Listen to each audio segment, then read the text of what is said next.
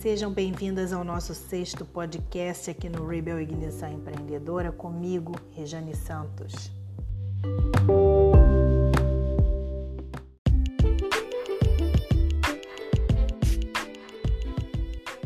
O nosso tema de hoje, então, é liderança e o título desse nosso podcast é Como Modelar Sheryl Sandberg no seu negócio.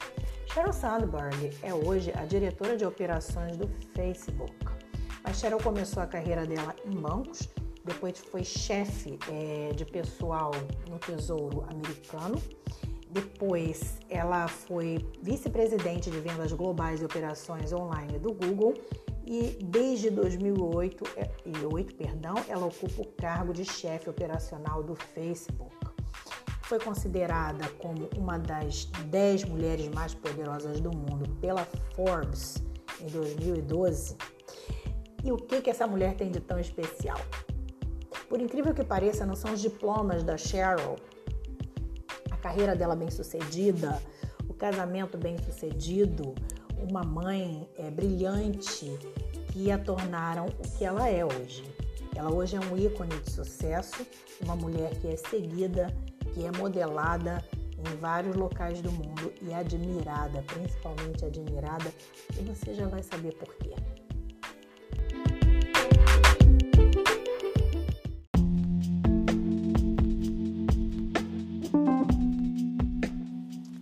O acontecimento que mudou a vida de Sharon, a sua forma de liderar, a sua forma de lidar com as pessoas, com a carreira e com a vida, foi quando ela marido e a família foram para o México passar férias. O marido dela, é, o Goldberg, era presidente executivo da Survey Monkey e na academia ele se acidentou e teve um traumatismo craniano. Então, isso foi muito traumático para ela.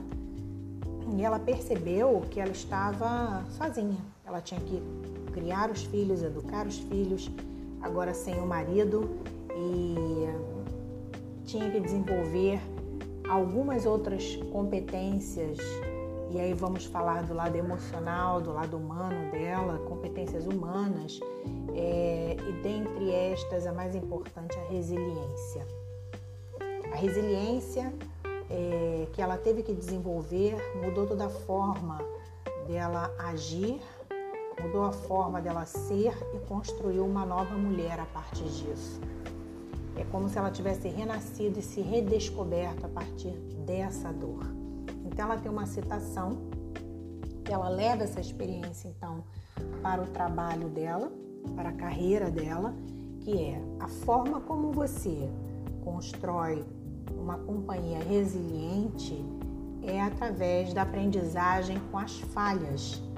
Você não esconde as falhas, mas sim abraça essa frase dela é, vem nos ajudar a aprender sobre uma, uma das dicas de liderança dela, em que ela diz que o líder deve ser humano acima de tudo e não um robô.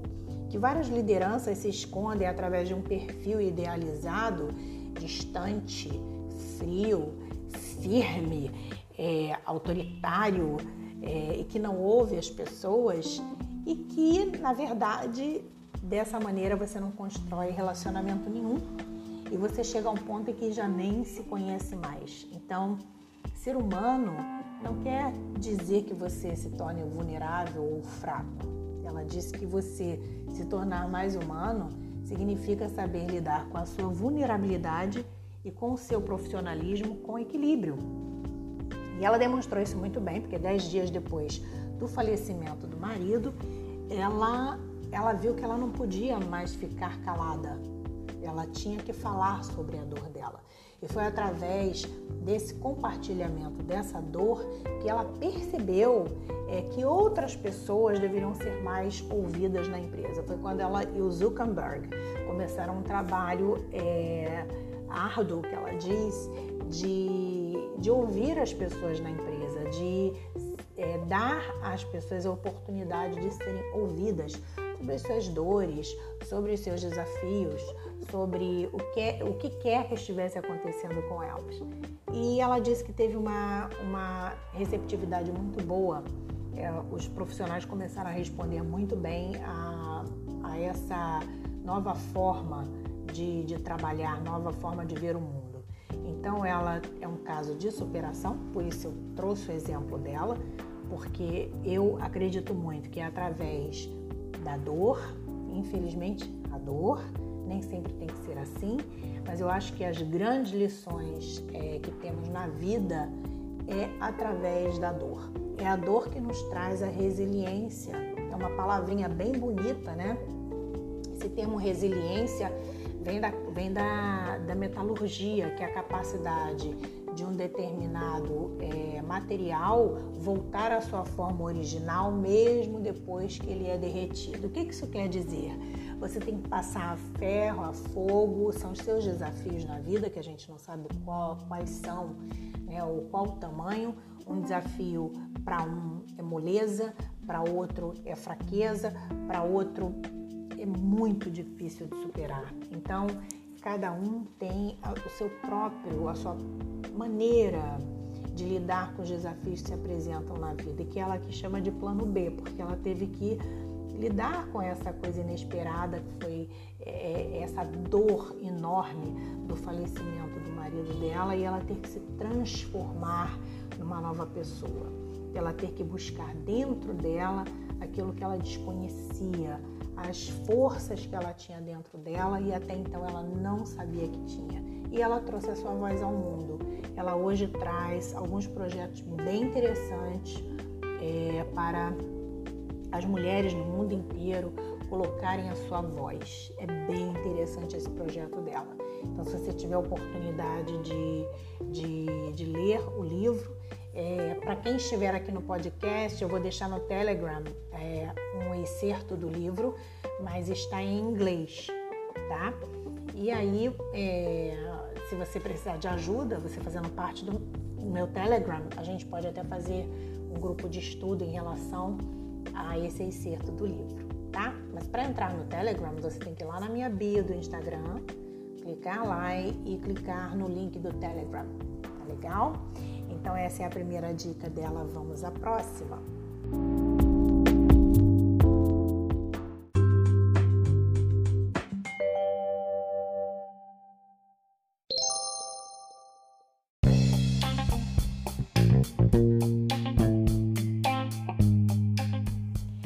Crie um ambiente em que as pessoas possam falar. É, isso foi uma lição aprendida dela, em que ela pediu ao grupo dela equipe que não apresentasse mais nada, nenhum relatório através de PowerPoint.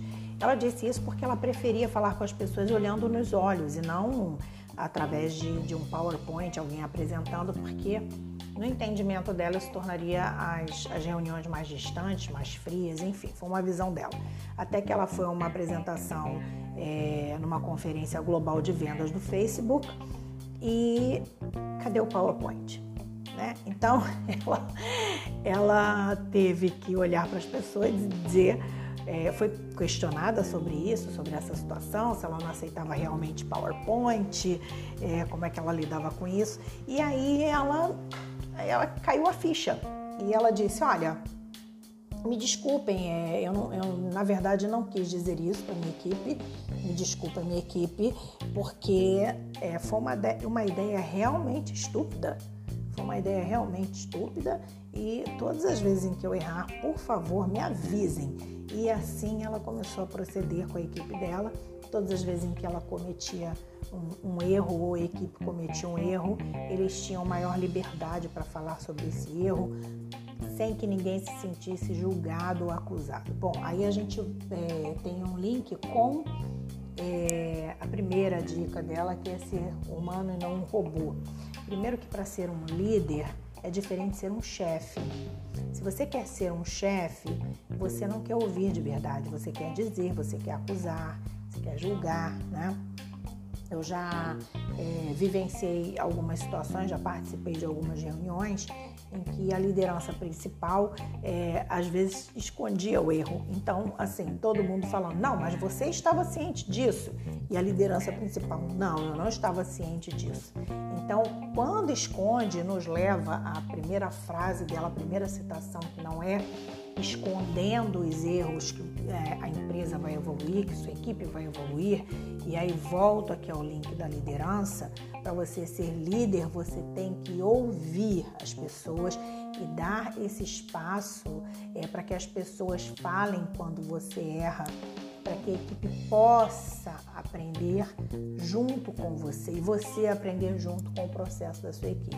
Quando você é soberano em falar, soberano em estar certo, não está dando a chance e não está liberando o potencial da sua equipe em resolver situações problemáticas, ou seja, fica estagnado, fica aquela coisa ali paradinha, escondendo as coisas, todo mundo sai frustrado de uma reunião e você sai com seu ego inflado lá em cima, né? Porque não aprendeu ainda a diferença da dica número um, que é entre ser vulnerável e ser profissional, tá?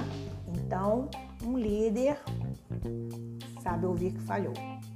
Então, se você faz isso em casa, cometeu uma falha, olhe nos olhos do seu filho e diga: Meu filho, eu errei. É, como é que a gente pode superar isso juntos? Como é que a gente pode é, resolver essa falha, esse erro, para que a gente não erre mais, para que eu não erre mais com você. E peça desculpas. Pedir desculpas não vai te transformar em alguém pior do que ninguém. Pedir desculpas é você entrar em contato com a sua vulnerabilidade e transformá-la em algo maior, no, na, no seu autoconhecimento, no dizer para o outro que você se importa com o outro sim, do jeito que você quer que as pessoas se importem com você. Né? Então, é, a resiliência ela é formada através desse aspecto também é, como é que você desenvolve, se autoconhece a um ponto de entender que você, quando está sendo, é, está numa situação crítica, numa situação de fraqueza, na verdade não é, porque você pode transformar essa falha em algo muito maior. Sua equipe vai sentir é, que pode falar com você, que pode confiar em você, que você pode, em troca, confiar nessa equipe, porque eles não vão esconder nada de você. Então você está construindo uma equipe campeã aí, não uma equipe de fracos que escondem as coisas porque tem medo da retaliação que a sua liderança, aí não seria liderança, seria chefia, poderia causar, né?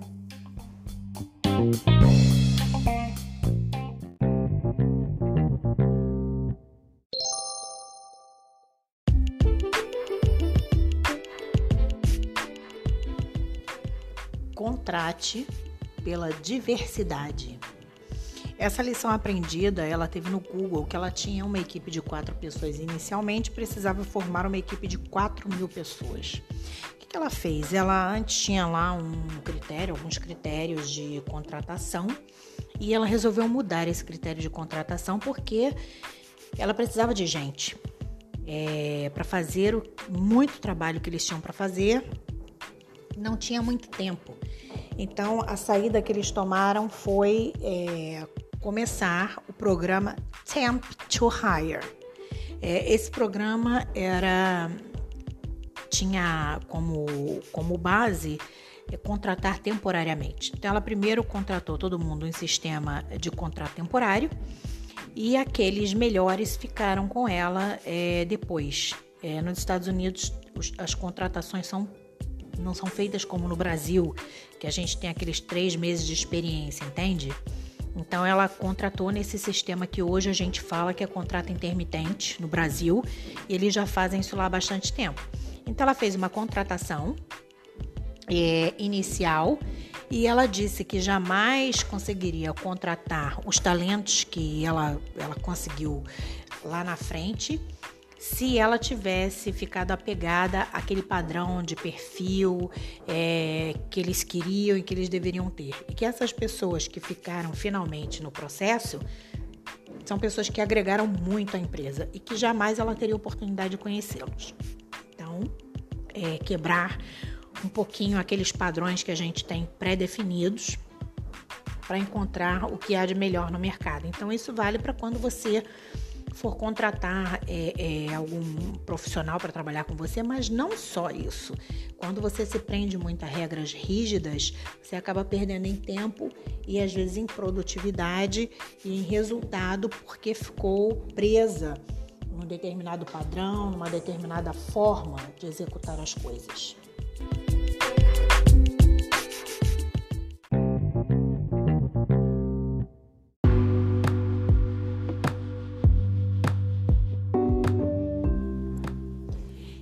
Chegamos ao final do nosso podcast. A última dica eu deixei até como encerramento, porque é um mote que ela usa de um general americano da Segunda Guerra Mundial e a frase é: Feito é melhor do que perfeito.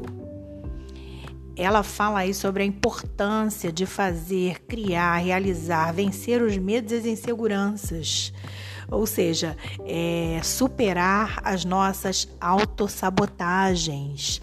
Às vezes você tem tudo ali para dar o primeiro passo de alguma coisa e aí nunca tá pronto, nunca tá bom, nunca você acha que é o suficiente e isso tudo, na verdade, é uma autossabotagem. Você está se sabotando porque está usando aquele perfeccionismo que não é positivo. Eu chamo de perfeccionismo paralisante. É aquele perfeccionismo que chega num grau tal que a sua mente só roda é, e não chega a lugar algum. Sabe aquele ratinho que fica ali naquela gaiolinha rodando, rodando, rodando, rodando, rodando e não chega a lugar algum?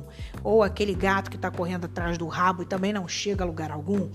Esse é o tipo de perfeccionismo paralisante que não leva você a construir coisa alguma, porque você acaba criando barreiras, é, porque você se compara com os outros, porque você acha que se não for mega top blaster você não vai conseguir fazer aquilo e não vai conseguir alcançar suas metas. Então, assim, não tenha medo de fazer o que deve ser feito, da maneira como você pode fazer, da maneira com os recursos que você pode fazer. Se você não pode fazer é, daquela maneira sonhada, que, que para você poderia te dar um gás para resolver aquele problema, ou um recurso X que o outro tem e você não tem, é, faça faça com que você tem. Isso também é uma, uma outra citação bem antiga. Faça com que você tem, né? Até que você consiga ter o que você sempre quis ter. Então, é, os temores da gente às vezes cria tanta barreira, tanta, tanta impossibilidade. E ah, amanhã eu faço, depois eu faço. Ah, eu posso fazer mais tarde. Não, eu sou jovem. Não vou dar tempo ao tempo. Até coloquei uma postagem sobre essa coisa do tempo ao tempo, né? Que é, essa essa frase, é, vamos dar tempo ao tempo, ela veio é, daquela citação de Eclesiastes, que há tempo para tudo, para plantar e para colher. Mas as pessoas entendem errado. Elas entendem que ah, se há tempo para tudo, eu tenho muito tempo. E não é. A frase é há tempo para tudo, para plantar e para colher. Você não colhe antes de plantar, concorda? Então, se você não plantar, como é que você vai colher?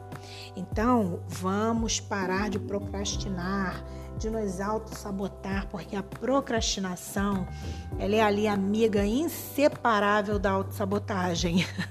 Sabiam disso?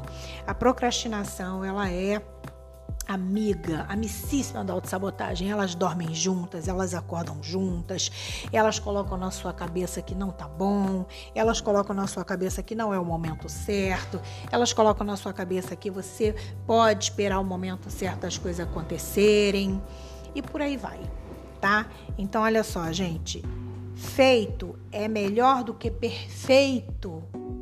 É uma lição ótima para ser aprendida e você pode começar hoje, tá? Pode começar hoje. O que é aquilo que você está deixando de fazer porque você quer muita perfeição? O que é aquilo que você ainda não tomou o primeiro passo porque você acha que só se tiver mais isso, mais aquilo, mais aquilo outro é que você vai conseguir fazer direito? Pois é, pois é. Eu também me questiono com algumas questões que eu tenho e que eu sei que eu estou me sabotando. Então, é, a gente entrar em contato com isso e saber por quê, por quê, qual a razão principal é, dessa autossabotagem, qual a razão principal é, de não aceitar que seja feito, mesmo que não esteja perfeito. E aí a gente fica criando razões para não agir. É, eu terei uma live sobre autossabotagem e procrastinação. Vai ser uma live maravilhosa, que você não perca. Tá? Acompanha lá no meu Instagram, porque eu já comecei a divulgar e talvez eu faça limitado para algumas pessoas só, tá bom? Então, olha só, gente, muito obrigada por estar aqui, por ter assistido a esse podcast. Espero que tenha te ajudado em alguma coisa, tá certo? Um beijo, tudo de bom, até a próxima semana.